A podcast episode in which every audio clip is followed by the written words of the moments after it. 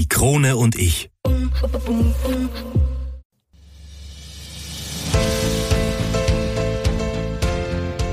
Einwürfe. Der erste Sportpodcast der Kärntner Krone. Die Audioplattform für Leistungssport, Vereinssport, Breitensport und Gesundheitssport. Ein Podcast zum Mitreden, zum Zuhören, zum Nachmachen. So bleiben wir alle in Bewegung. Ich bin Patrick Jochum. Schön, dass du mit dabei bist.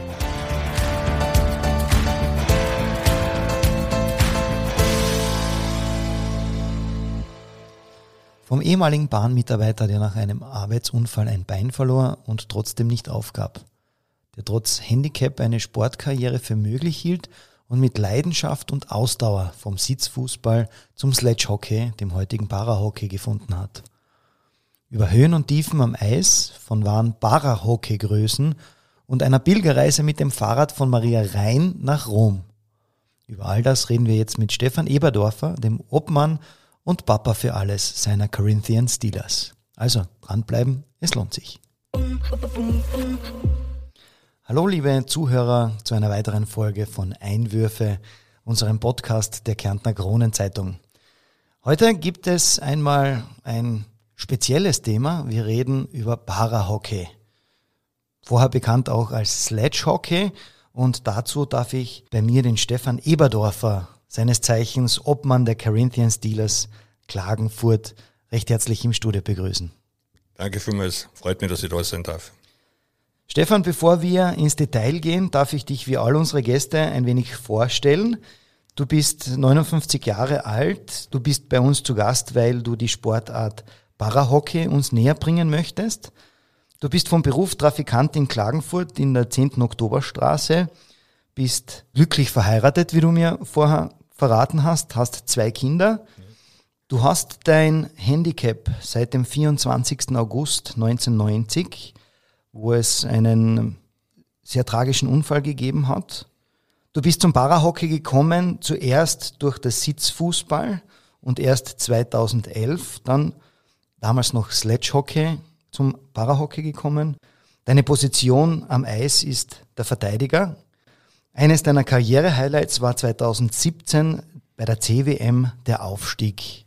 Und deine Position im Verein, du bist der Papa für alle einerseits und andererseits der Obmann der Corinthian Steelers. Und über das alles reden wir jetzt. Ja, Stefan, schön, dass du den Weg zu uns ins Studio gefunden hast. Wir reden heute über Parahockey. Ähm, für die Zuhörerinnen und Zuhörer, die sich darunter nichts vorstellen können, kannst du ganz kurz, wenn du es zusammenfassen müsstest, erklären? Also ganz kurz erklärt ist es so, ähm, unser Sport unterscheidet sich vom stehend äh, Eishockeysport nur in diesem Sinne, dass wir sitzen. Also das heißt, wir sitzen in einem Schlitten, äh, wir haben eben unter den Hintern unsere Kufen und äh, in den Händen, beiden Händen haben wir eben Schläger, die an den Enden mit Sticks äh, eben befestigt sind, damit wir uns ja fortbewegen können am Eis. Und äh, davor also, ähm, sind eben die Schaufeln, damit wir auch spielen können und schießen können.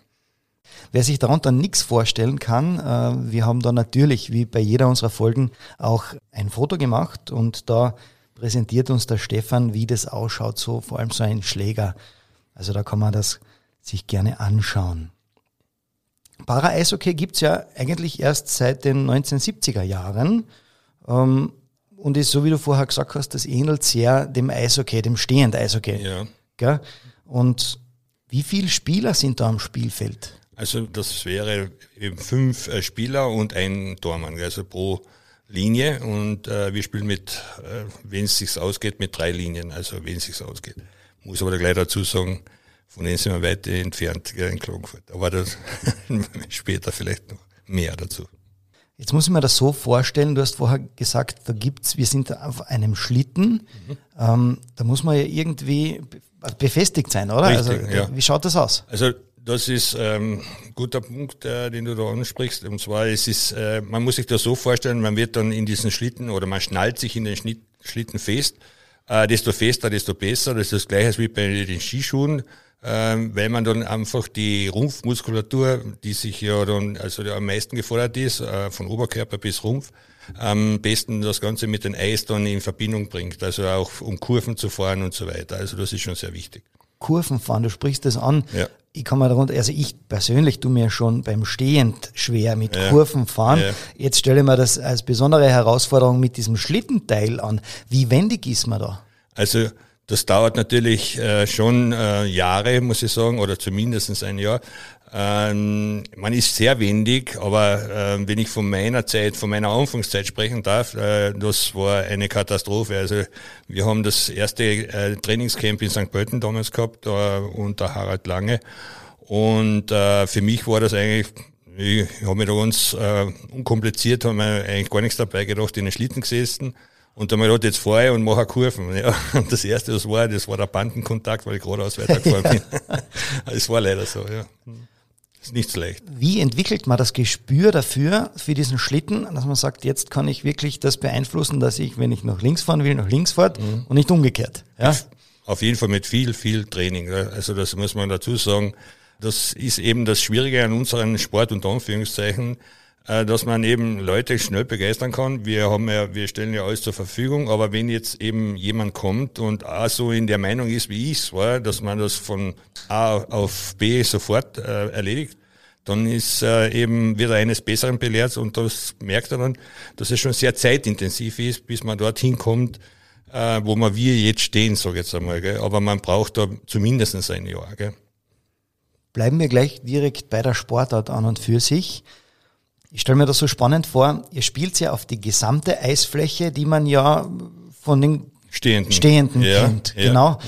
Ähm, das muss ja, also du müsstest ja Oberarme haben wie ein Bodybuilder, beziehungsweise jeder von euch, mhm. weil ich stelle mir das sehr anstrengend vor, wenn man mit diesen Spikes Gas geben muss, damit man den, den Puck einmal noch, beziehungsweise auch den Gegner abhängt. Ähm, und dann muss man Kurven fahren auch noch, ja, und die Scheiben, darf auch nicht zu kurz kommen im wahrsten Sinne des Wortes. Genau, genau, da liegt die Schwierigkeit in, diesen, äh, in dieser Sportart.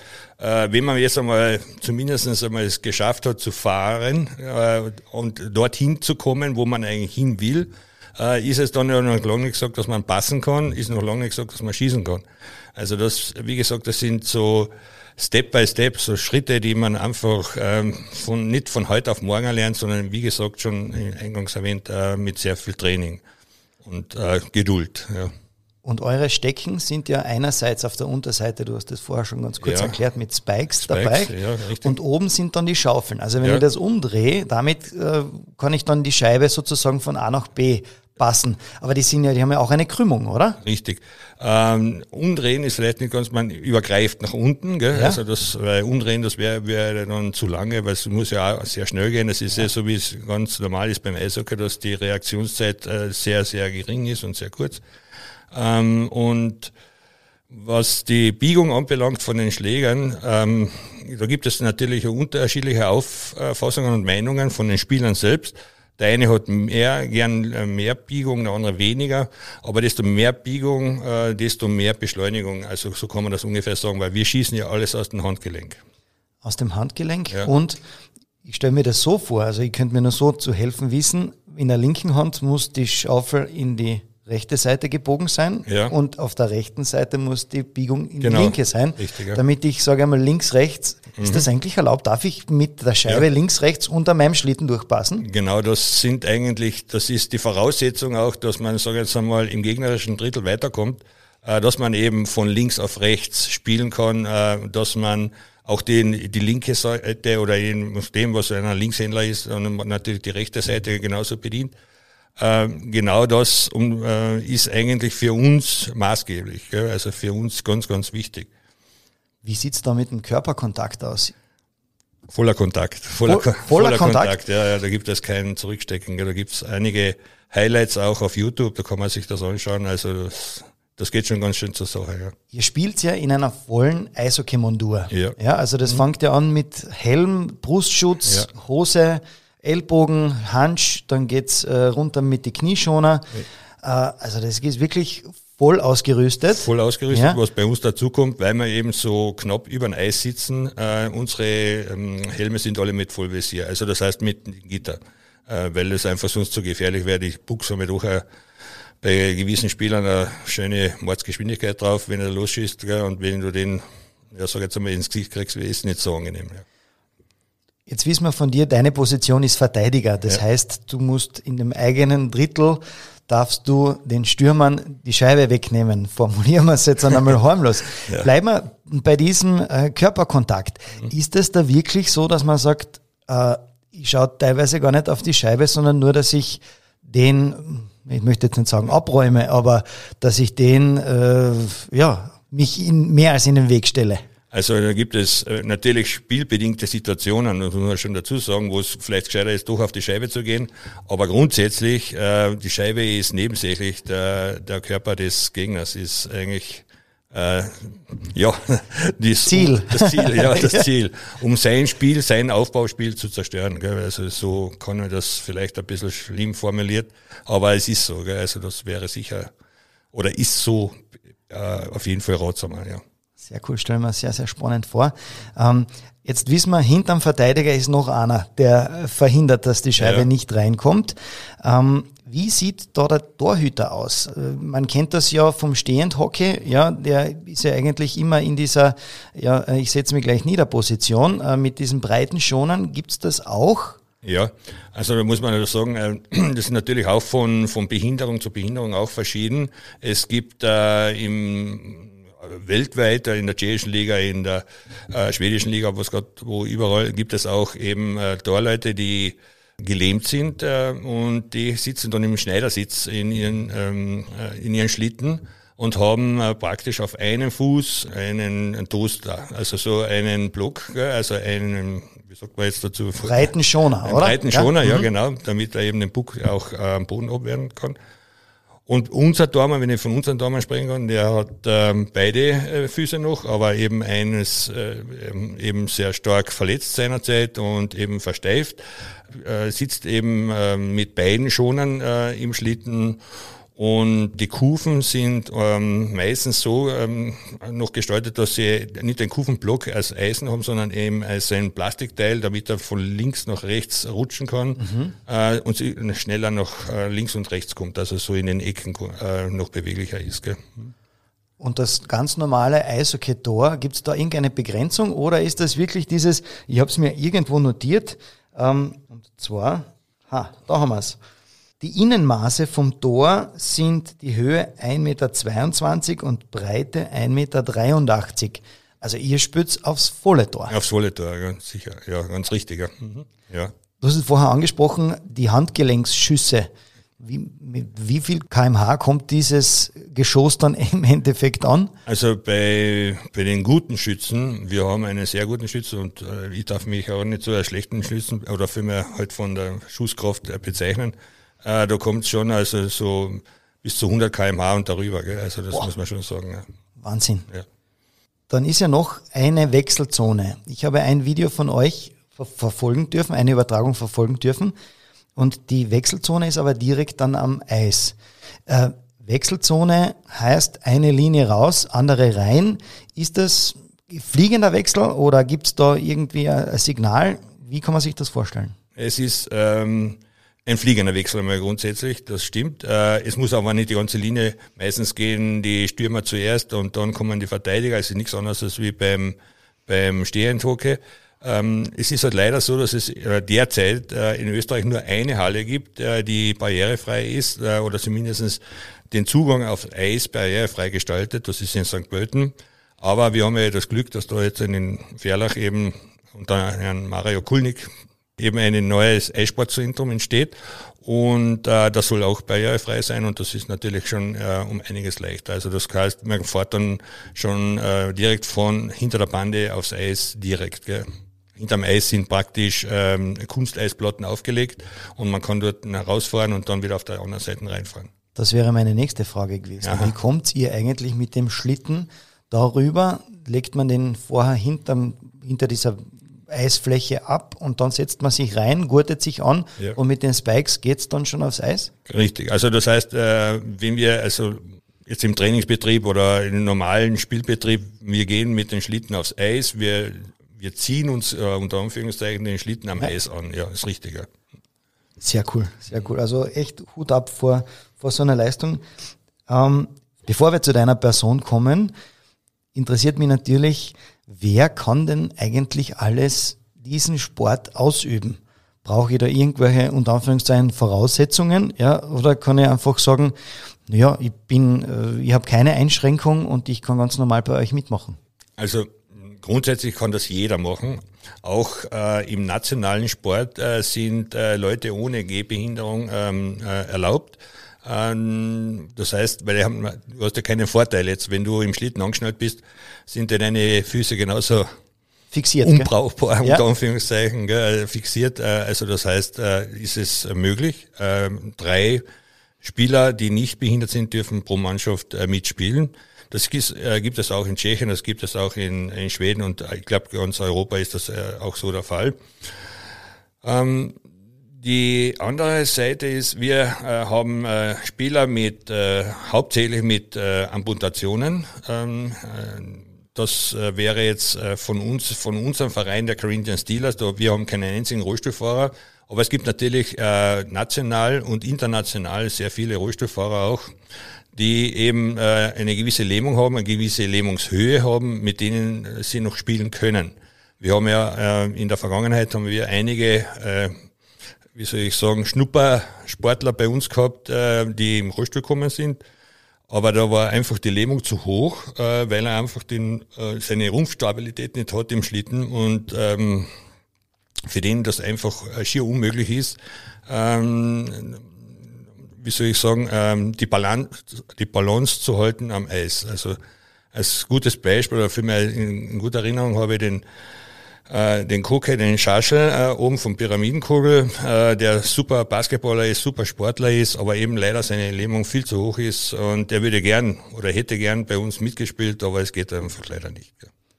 Kommen wir vielleicht gleich einmal zu den Corinthian Steelers. Ja. Ähm, deinem Baby sozusagen, wenn, wenn wir es vorher eingangs erwähnt haben, dass du der Papa für alles bist.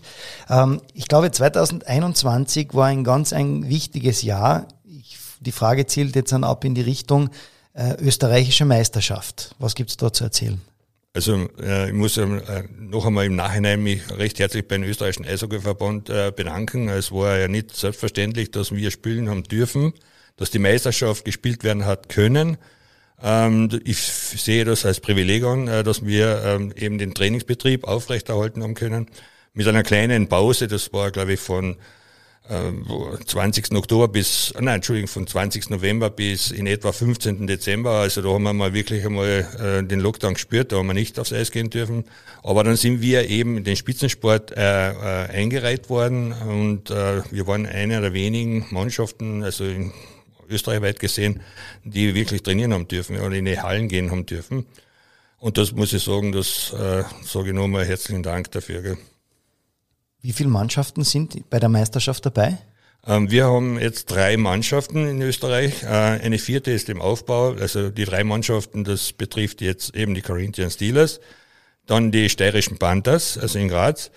Und in Niederösterreich die Warriors. Und in äh, Vorarlberg bildet sich gerade ein Verein und ich hoffe, dass ich in der nächsten Saison, in der nächsten sollten wir wieder Meisterschaft spielen, äh, vierte Mannschaft da haben. Das wäre natürlich umso besser.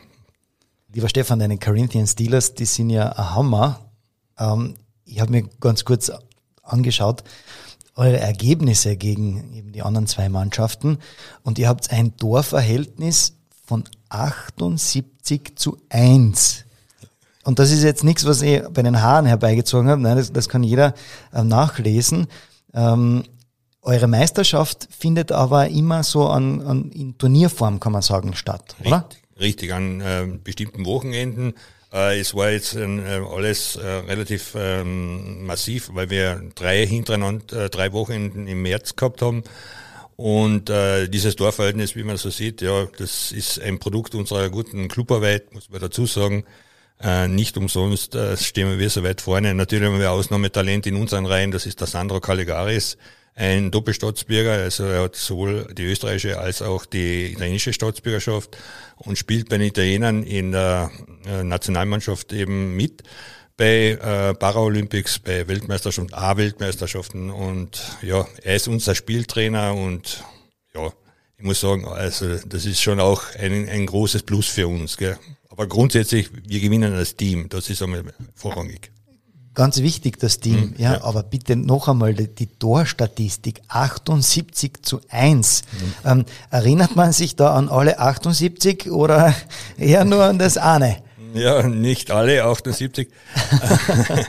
Muss aber dazu sagen, ähm, ich, ähm, gut, die Niederösterreicher, die spielen schon relativ lang. Also die, ich sage jetzt einmal, der Stamm der Mannschaft ist, äh, hat sich auch äh, so in, in den Jahren 2012, 2013 gebildet.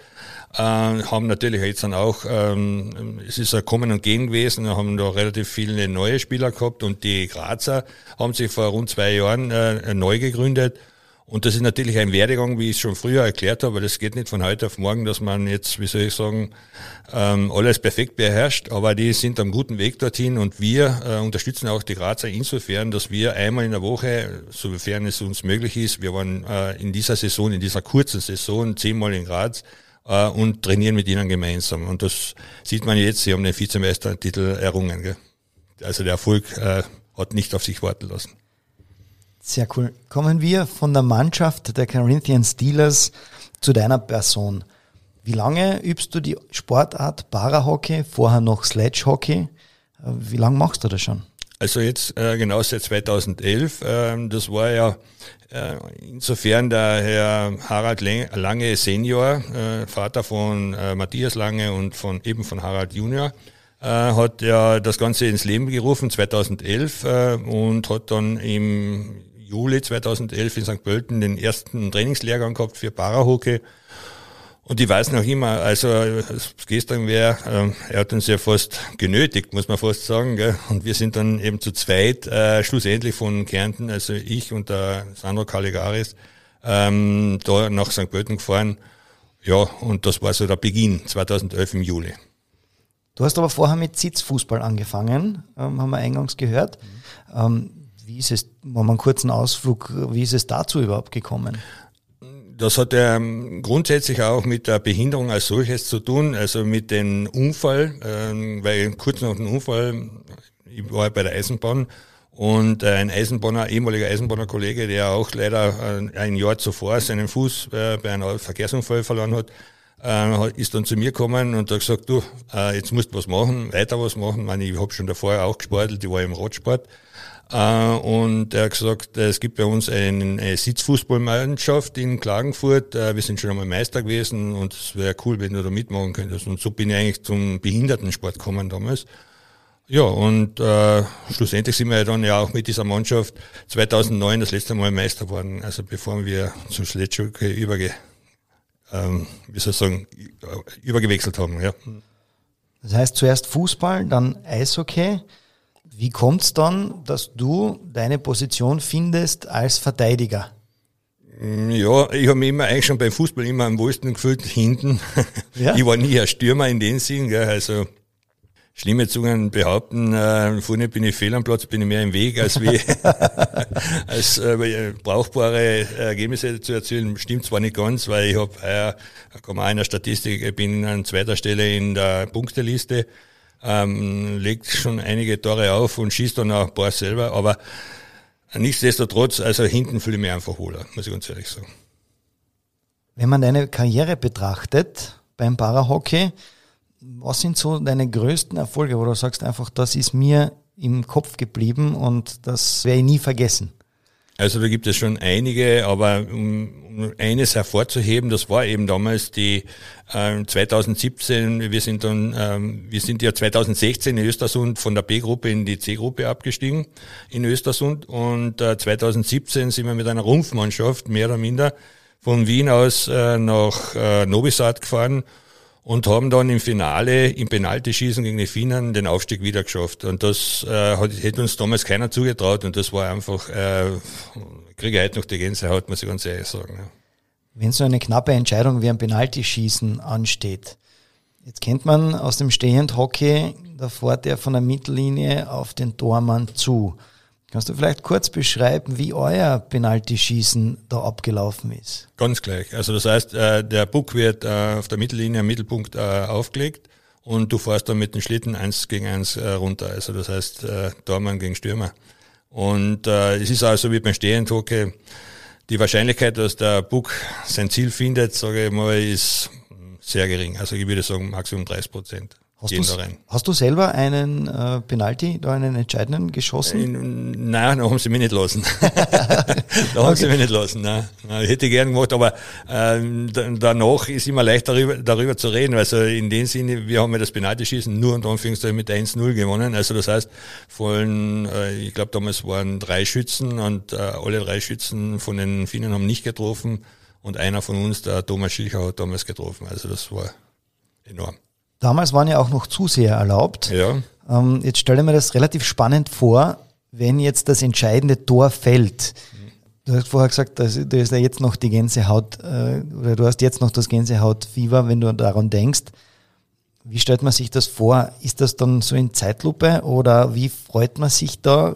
Wird da auch eine Traube gebildet oder was habt ihr da gemacht? Wie genau. habt ihr genau. gefeiert? Das ist ja. auch interessant. Also wir fahren dann, also in dem Fall, äh, um auf Novi Sad nochmal zurückzukommen, wir sind da alle aufs Eis rüber, äh, über unseren Gole drüber gestürzt, also wie es halt äh, möglich ist und äh, haben natürlich äh, den, die ganze Freude mal heraus äh, und, und ja, es war einfach ein sehr erhebendes Gefühl, absolut. Wie waren dann die, die Minuten, die Stunden danach in der Kabine? Ja, flüssig, muss man auch sagen. Gehört ja auch dazu. Es gehört dazu, ja. ja. Äh, es ist der, der Trainer, äh, wie soll ich sagen, mit einer Sektdusche äh, bedacht worden. Es, selber haben wir natürlich das eine und das andere Gläschen getrunken. Und äh, weil du früher was von den Zuschauern gesagt hast, natürlich ist bei der C- oder B-Weltmeisterschaft sind schon Zuschauer, aber nicht, bei weitem nicht so viel. Also als Vergleich nur, als äh, im 2019 war in Ostrava, das ist ganz im Osten von Tschechien, die A-Weltmeisterschaft.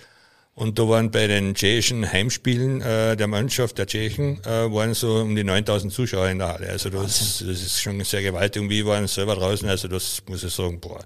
Ähm, wenn du das als Spieler erleben kannst, also das ist sicher auch ein Highlight deines Lebens oder eines eines sportlichen Lebens, meine ich jetzt natürlich einige Spiele und einige Stunden am Buckel. Ja. Ähm, da stelle ich mir spannend vor, da wird ja viel oder da hat man viel Zeit zum Nachdenken, beziehungsweise auch zum Plaudern. Mhm. Und da wird sicherlich vielleicht die eine oder andere Story vielleicht sogar dabei sein, wo du einfach sagst, ähm, das habe ich da bei dieser Auswärtsfahrt äh, erlebt. Was war da die vielleicht lustigste, größte oder emotionalste Story?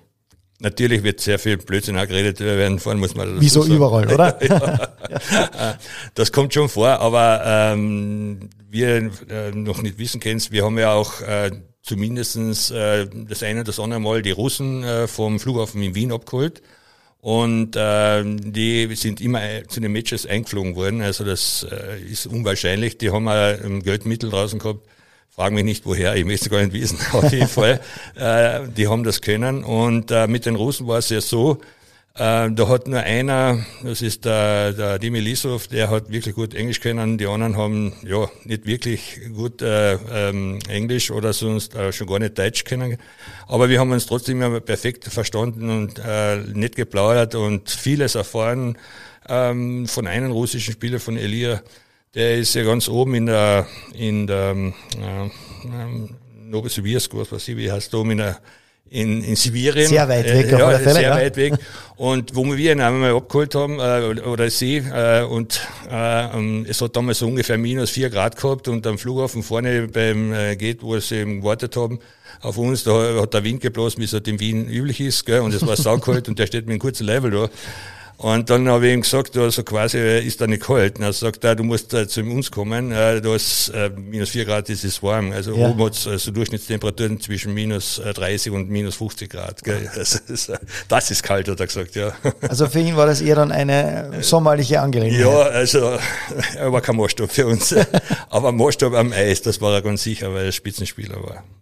Das wäre eigentlich meine nächste Frage. Da wärst du sicher den einen oder anderen Gegner oder vielleicht auch Mitspieler äh, mitbekommen haben. Wer war so für dich der beeindruckendste? Also da gibt es natürlich mehrere, gell, aber ähm, der mir sehr gut äh, in Erinnerung äh, geblieben ist, das ist der Silvester Flies. Das ist ein Pole, der ähm, in ähm, Amerika war. Der hat mit einem amerikanischen Team 1998, glaube ich, wenn mich nicht alles täuscht, ähm, oder war das, ja, 1998, Äh, in Atlanta bitte, aber also bei der Olympiade sind sie auf jeden Fall Olympiasieger geworden und da war er einer der, der, der spielführenden Personen seinerzeit. Und der hat dann noch lange in der tschechischen Liga gespielt und auch äh, ein Jahr oder eine Saison äh, hatte ich das Vergnügen, mit ihm zu spielen äh, in einem Team. Also das war ähm, ein Mensch, der so viel Umsicht hat und eigentlich der Mr. Sledgehockey als solches gilt, auch nicht nur in Österreich, sondern europaweit. Gell? Wenn du Silvester fließt, den Namen nennst, weiß sofort jeder Bescheid. Gell? Das ist einer der, der herausragendsten. Äh, den äh, Spielerstärksten, das äh, ist auch ein weltbeste Stürmer, einer der weltbesten Stürmer, das ist der Dimi Lisov, ähm, das ist der Russe eben, der auch in unserer Mannschaft gespielt hat. Also da bin ich weit, weit, also äh, mich da mit denen zu messen oder überhaupt äh, auf eine Linie oder auf eine Höhe zu stellen, das wäre jetzt sehr vermessen. Gell? Also die sind ähm, weit mehr als wie 200 Tage in Russland am Eis. Das sind Vollprofis, muss man dazu sagen und äh, kriegen dafür bezahlt. Aber da siehst du halt einen großen Unterschied, das macht's aus. Gell? Also das, das, auch die Disziplin. Also bei uns war es in Tschechien ja doch so, dass wir das eine und das andere Bier doch getrunken haben. Es hat sich leider nicht vermeiden lassen. Noch dazu bei dem Preis, wo nicht einmal einen Euro das Bier kostet. das ist ganz schlimm. Aber ja, und äh, da hast du halt gesehen, die sind halt um, was weiß ich, um neun nach dem Abendessen sind die aufs Zimmer gegangen. Nicht immer, aber meistens so. Jetzt spielt man mit solchen Stars zusammen, ja. hast du gerade äh, uns erzählt. Was nimmt man besonders von diesen Typen? Das müssen ja Größen gewesen sein. Was nimmt man von ihnen mit? Sagt man, ähm, die, die sind trotzdem fürs Mannschaftsgefüge da oder sind die eher separat? Äh, wie kann man sich das vorstellen?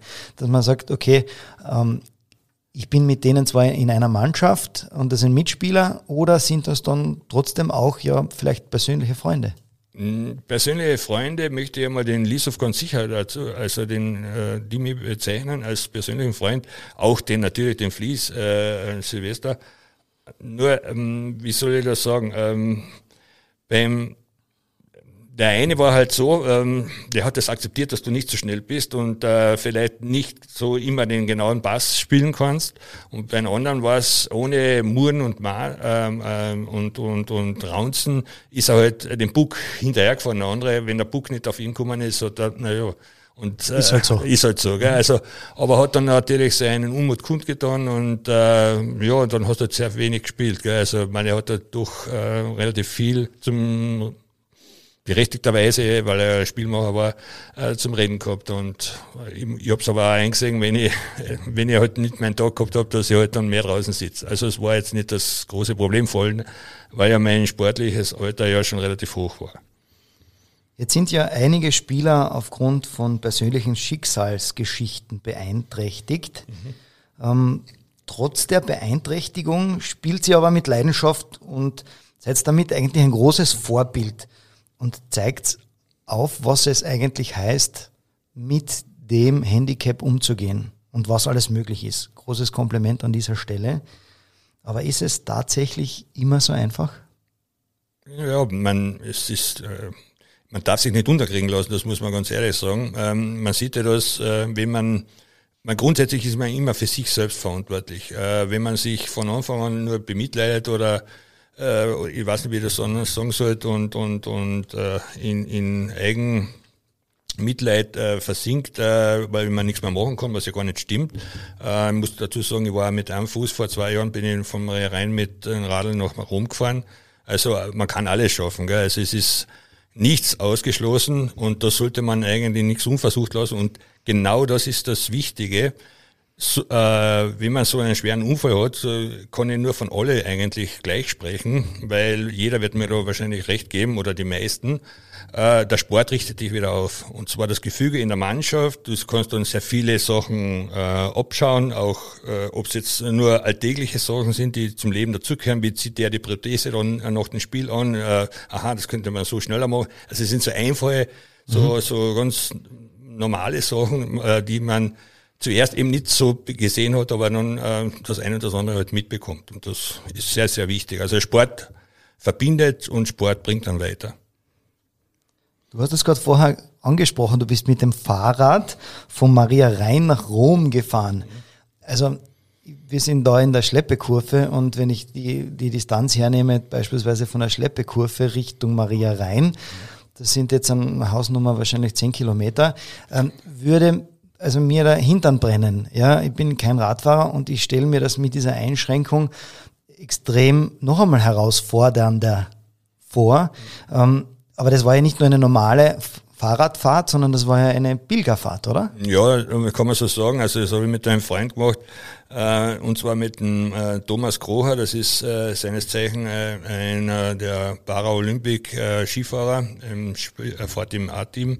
Natürlich äh, ein, ein Wahnsinnssportmensch. Äh, hm, wie soll ich sagen, wenn, wenn er zum Beispiel auf einen Hügel rauffährt und sagt, na gut, er fährt jetzt einmal, dann fährt er. Gell? Also es ist so wie ein Moped gefahren wird von mir weg, gell? aber ich komme überall mit. Äh, ich sage mal, damals halt war es so. Und wir haben das beschlossen, ähm, äh, relativ kurzfristig, weil ich ihn, er war damals in Pyeongchang äh, auf der Paralympic und ich habe ihm dann eben geschrieben, du, ich möchte das heuer machen, äh, wie schaut's aus? Sagt er, wenn ich zurückkomme, dann reden wir drüber. Das war im März, äh, so Ende März und wir sind damals im 21. April weggefahren, also zu zweit mit einem Begleitfahrzeug und zwar äh, Bekannten, äh, die uns da ein bisschen unterstützt haben, also so mit Proviant geben und, äh, und so weiter. Gell? Also das war ein, ein sehr, sehr schönes Erlebnis, also muss man ganz ehrlich sagen, äh, von den Serie heute noch, gell? das muss ich ganz ehrlich sagen, war super. Jetzt stelle ich mir die Ideefindung relativ spannend vor. Wie kommst du drauf, dass du sagst, naja, ähm, ich setze mich aufs Fahrrad, Maria Rhein, Start, Ende, Rom. Mhm. Ähm, war das, hast du eine Wette verloren oder ja. hast du einfach gesagt, na, das ist genau die Radstrecke, die, die ich mir vorstellen kann, die ich fahren möchte? Ja, es hat mich schon einiges äh, inspiriert. Ich, meine, ich habe ähm, ein paar Sachen erlebt in meinem Leben, die ja nicht so einfach waren und äh, für mich selber gedacht habe, naja, ähm, warum nicht? Ich, meine, ich bin jetzt nicht der ganz äh, strenggläubige, aber ich bin schon sehr gläubig, aber ich gehe nicht jede Woche in die Kirche, das möchte ich nicht dazu sagen. Aber das war für mich schon auch mit ein Grund, so quasi Danke zu sagen, dass ich das alles so, ähm, ja, ähm, ohne Probleme, ohne größere Probleme erledigen kann. Also das heißt, dass ich sowas bewerkstelligen kann. Das war für mich schon sehr wichtig und äh, eben durch den Thomas Groher habe ich einen, einen starken Partner gefunden, der quasi meistens vorne gefahren ist und ihr habt dann einen guten Windschattengeber gehabt. Also so gesehen war das natürlich eine Win-Win-Situation. Für ihn war es schön, weil es ein wunderschöner Ausflug war und ein gutes Training und für mich war es ähm, vom ja, vom Glauben her war es auch äh, mit verbunden. Also, und wir haben ja damals die Ankunft gehabt am Petersplatz, das war ja so ausgemacht und wollten, äh, ich meine, das war, wäre sehr weit hergeholt gewesen. Wir wollten eigentlich den Papst zum Papst gehen, aber Audienz beim Papst, die kriegst du einfach nicht. Also wir, Schwer. Da kommt einer aus Maria rein, was der. ja, warum nicht? Warum nicht, ja. Aber, aber es hat jemanden gegeben, also zufällig, äh, ich habe nur gesehen, dass, da war so ein Filmteam dort äh, und die haben da ähm, damals habe ich den nicht gekannt, ähm, ähm, am Fahrer mit, mit Gefolgschaft, so, äh, es war aber Bischof, äh, ähm, eben interviewt auch, gell, und dann war das aus, dann sage ich, Tommy, warte, da müssen wir um. Ähm, und das hat sich herausgestellt, das war ein, ein Bischof aus äh, Argentinien. Und ähm, ja, dann hat er eben auch mit uns äh, auf Englisch eben gesprochen, woher er kommt und das und das und mit einem Fuß und äh, was weiß ich, war er auch sehr stark begeistert, hat uns dann einen Rosenkranz geschenkt und wir haben ihm äh, uns, äh, wir haben ihn mitgehabt eigentlich als ein Wappen von Maria Soll, ah, Maria Rhein, Entschuldige, und das haben wir ihm dann überreicht. Und, äh, und für mich war das dann eigentlich fast so wie der Papst. Gell? Also es ja. war erledigt, also war schön, wunderschön. Aber eure Anreise war ja nicht ganz umwegfrei, habe ich mir sagen lassen. Ja, ja, richtig. Also du sprichst das an. Ja, vor allem die letzte Etappe. Wir haben ja das äh, in sechs Tagen geschafft äh, und eigentlich am fünften Tag waren wir rund 60, 65 Kilometer vor Rom und da war es erst so vier Uhr nachmittags äh, in der April, also wäre sich von, den, von der Zeit her noch schön ausgegangen, nach Rom zu fahren. Da haben wir gesagt, na, wie machen wir das am nächsten Tag? Wir wollen das genießen, gell, also so quasi. Und wir sind dann eben am nächsten Tag losgefahren. Äh, der Ort hat geheißen Rignano, also nicht Lignano, sondern Rignano. Und äh, der, unser Auto ist halt dann voraus. Äh, wir sind dann Richtung äh, Stadt gekommen. Und eigentlich geplant war es, nach dem Radweg, nach dem Diva-Radweg äh, in die Innenstadt zu kommen. Und den haben wir verfehlt. Und auf einmal waren wir auf der Autobahn. Ja, wie kann man den Radweg verfehlen? Also wenn du diese Straßen ähm, Hinweistafeln siehst und so weiter, das geht relativ schnell. In Italien ist dir das quasi Spanisch vorgekommen. Ja, und dann waren wir, ich sage noch einmal, da war eine Auffahrt, da ist nur gestanden Rom, also das äh, hat für uns eigentlich schon wieder gepasst. Gell? Und dann ist es losgegangen, dann waren wir auf der Autobahn. Und um also war es eine blaue Tafel, oder? ja, ich glaube, man, ich weiß es heute nicht mehr ganz genau, aber auf jeden Fall war es äh, für uns beide sehr amüsant. Man, wir haben das Glück gehabt, dass wir wieder dort runtergekommen sind. Aber wie, man, wir sind da über einen, einen Hügel runtergestochen und äh, unten war ein Bärchen, die haben da was mit dem Auto gemacht. Der hat uns die Räder entgegengenommen, dann sind wir über so zwei Meter hohe äh, Wand runtergekupft und so weiter. Boah. Und äh, purer Zufall hat es so sein äh, sollen, äh, dass äh, da ist, äh, wenn man gesagt, so, wo sind wir jetzt? Gell? Und dann haben wir einen Radfahrer getroffen, der ist gerade aus Rom gekommen, das haben wir noch nicht gewusst, aber der ist ähm, ähm, ähm, der Lucio äh, ist äh, kommen aus Rom und der hat uns den Fahrradweg äh, zum Diva erklärt. Aber es ist ungefähr so, wie wenn ich jetzt einen Italiener aus Rom äh, sage, wo das Kolmerspot in Klangfurt ist. Also der wird es nie finden. Der wird es nie finden. Und der hat das wahrscheinlich einen Ausdruck unseres Gesichts, äh, unserer Fassungslosigkeit eigentlich gesehen, äh, dem muss ich helfen. Gell? Und er hat gesagt, weißt du was, ich fahre mit euch wieder zurück. Gell? Mhm. Und ist die 20 Kilometer mit uns äh, nach Rom reingefahren, hat uns das Kolosseum und ich weiß was alles gezeigt und so weiter weiter. Und dann haben wir äh, schlussendlich am Petersplatz unseren Bus wieder getroffen. Also es war eine Spitze, muss ich ganz ehrlich sagen. Ein Wahnsinns-Roadtrip ja. von ja. Maria Rhein nach Rom. Ja. Äh, Stefan, was du da alles erlebt hast, Wahnsinn. Und äh, noch einmal allergrößten Respekt ähm, an deine Tätigkeit, was du machst und wie du diese Herausforderungen des täglichen Lebens meisterst. Stefan, du hast mir verraten, Thema Nationalteam ist jetzt gerade ein heißes Thema. Warum? Es hat sich ja, wie ihr vielleicht wisst, äh, im vorigen Jahr ein neuer Vorstand äh, gegründet oder zumindest ist ein neuer Vorstand gewählt worden äh, mit starker Kärntner Besetzung. Und jetzt gibt es wieder, wie soll ich sagen, ähm, frischen Wind und es wird wieder, ähm, ich hoffe, dass wir wieder vielleicht dorthin kommen, wo wir schon einmal waren. Das schaut gut aus, muss ich ganz ehrlich sagen. Weil äh, damals, wo eben wir in die C-Gruppe aufgestiegen sind, ah, in die B-Gruppe, hat es ja im Anschluss, das war im März oder Februar, im Februar war das, ähm, und im Oktober wäre dann in Japan eben die B-Weltmeisterschaft gewesen und dort damals zur damaligen Zeit, 2017, der Verband zu wenig Geld gehabt, dass wir uns dorthin entsendet hätten. Ja, und so ist das äh, Nationalteam mehr oder minder dann gestorben. Wobei wir haben eine sehr gute Voraussetzungen gehabt, das muss man schon dazu sagen. Äh, es war damals äh, kein Unbekannter, nämlich der Stan Wanek, äh, der Vater von Thomas Wanek, ähm, eben der Trainer im Nationalteam. Und dort man es, muss ich ganz ehrlich sagen, von der damaligen Führung verabsäumt, da weiter uns auszubilden, um uns vielleicht dann einmal in, in Folge in der B-Gruppe zu etablieren. Weil man darf nicht vergessen, wir haben im Jahr, also in 2015 war das, äh, haben wir gegen die Slowakei nur als Beispiel äh, noch äh, gewonnen und unentschieden gespielt. Und die Slowakei ist uns, weiß Gott, wohin enteilt, haben aber die Voraussetzungen nicht besser gehabt als wie wir. Wir haben ja gute Voraussetzungen gehabt. Und vom Spielermaterial genau das Gleiche. Und jetzt spielt die Slowakei heuer erstmalig in der A-Gruppe und wir krebsen irgendwo herum. Also das heißt, äh, aber es muss wieder ein neuer Anfang gefunden werden und das, wie es jetzt mit diesem Wochenende in Gmunden wird es der Fall sein, dass äh, zumindest, es ist jetzt kein Teamtrainingslager als solches, aber es ist einmal wieder ein Zusammenkommen von den österreichischen Spielern in Gmunden. Und da gibt es dann eben Einzelgespräche und das macht der Herr Martin Kogler, das ist jetzt unser Beauftragter, der für Frauen-Eishockey und für Parahockey zuständig ist im Verband. Und ich hoffe, dass wir da für die Zukunft wieder einen guten Weg finden.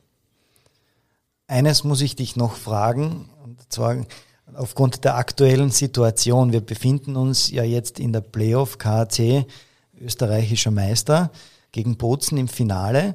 Ähm, inwieweit, wie verfolgt man das jetzt als Parahockeyspieler beim Stehend-Eishockey? Ist das, wie, wie verfolgt ihr das? Wie, wie, ja, wie interessant ist das für euch? Also, äh, da kriege ich schon wieder die ganze laut, weil äh, wir haben ja äh, selbstverständlich immer iPads und alles Mögliche mit, äh, wenn wir nach, äh, nach Tschechien gefahren sind. Und äh, gerade in der Playoff-Zeit haben wir ja, sofern der Empfang da war, äh, KAC immer mitlaufen lassen, aber was auch immer. Und äh, äh, dann hat es wieder halt so Funklöcher gegeben, was weiß ich, und auf einmal ist es dann eben, was weiß ich, mit zwei Toren Vorsprung und mit zwei Toren Rückstand äh, äh, das Ergebnis da gestanden. Und das war natürlich immer, äh, also wir verfolgen das schon sehr äh, ähm, wohl und natürlich jetzt äh, umso mehr, wenn wir da zu Hause sind. Also das äh, ist, ist eigentlich, diese Frage stellt sich gar nicht für mich. das ist selbstverständlich, ja. Kurzer Tipp von dir, wie geht's aus in der Finalserie? Der bessere, wie man so schön sagt, möge gewinnen, aber ich gehe mal davon aus, uh, der KAC hat gezeigt, uh, dass er mit heimischen äh, Spielern den besten oder einen sehr guten Weg gefunden hat ähm, und ich bin guter Hoffnung, dass sie das Finale, ja, ich würde sagen, mit zumindest 4-2 gewinnen. Abschließend kommen wir noch zu meiner Lieblingskategorie. Die Kategorie heißt die fünf Spitzen der Krone. Ich stelle dir also fünf Fragen und du antwortest mir bitte so schnell wie möglich. Bist du bereit? Ja, bin bereit. Mein Motto. Mein Motto niemals aufgeben. Beim Parahockey lernt man Teamgeist. Teamgeist, das ist das Wichtigste, absolut. Klagenfurt oder Villach? Ja, da, da stellt sich die Frage für mich nicht. KHC ist äh, für mich die Nummer eins. Wobei, muss ich aber gleich dazu sagen, also ganz kurz, ähm, Wenn es KC und VSV ins Finale geschafft hätte, hätte es mich noch mehr gefreut. Ja. Meine größte Herausforderung? Ähm, mit einem Bein auf den Glockner zu fahren. Das war auch eine große Herausforderung. Das habe ich auch gemacht, weil davor habe ich es äh, seinerzeit, wo ich noch äh, den Radsport mit beiden Beinen betrieben habe, war das relativ einfach, aber mit einem Fuß war das schon also eine Überwindung. Unseren Zuhörern möchte ich noch sagen, niemals aufgeben, so wie ich schon vorher gesagt habe. Und ähm, es gibt immer einen Ausweg, niemals die Köpfe hängen lassen. Und äh, was für uns sehr wichtig wäre als Verein, bitte meldet euch, das wäre für mich äh, große Genugtuung, wenn wir mal mit zwei Linien und zwei Torhütern beim Training wären. Also das wäre super. Die Kontaktdaten seht ihr dann äh, unter Facebook-Posting und unter unseren Postings. Okay. Ähm, dann sage ich Dankeschön, lieber Stefan, dass du die Zeit gefunden hast, hier bei uns im Studio vorbeizukommen. Dir und deiner Mannschaft alles, alles Gute. Und äh, wir bleiben definitiv in Bewegung und in Verbindung. Und ich freue mich von den Corinthian Steelers bald wieder was Positives zu lesen und zu hören. Jetzt, Danke, Stefan. Herzlichen Dank auch. Danke vielmals. Danke. Wir haben heute Stefan Eberdorfer als Person besser kennengelernt und haben Parahockey aus mehreren Perspektiven betrachten dürfen. Diverse Unterschiede und Gemeinsamkeiten von Parahockey und Stehhockey durften wir in Erfahrung bringen und einen sympathischen Menschen, der sein Handicap in seinen Sport mit einbringt und nach dem Motto niemals den Kopf hängen lassen lebt und ein absolut großes Vorbild für jeden Sportler ist. In der nächsten Folge von Einwürfe beschäftigt uns das Thema Golf. Ob Anfänger aus unserer eigenen Redaktion, Profi-Golfer oder Clubmanager, das nächste Mal begrüße ich gleich mehrere Gäste bei uns im Studio. Passend zum Thema startet am Freitag, den 23. April, das Finale des Krone Business Golf Cups im Golfpark Klubeinersee. Ich sage vielen Dank fürs Zuhören. Wir hören uns.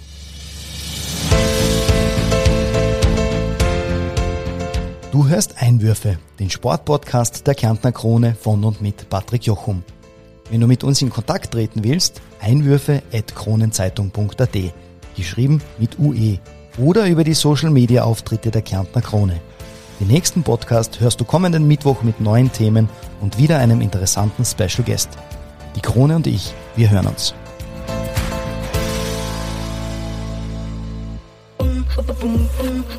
Kronenzeitung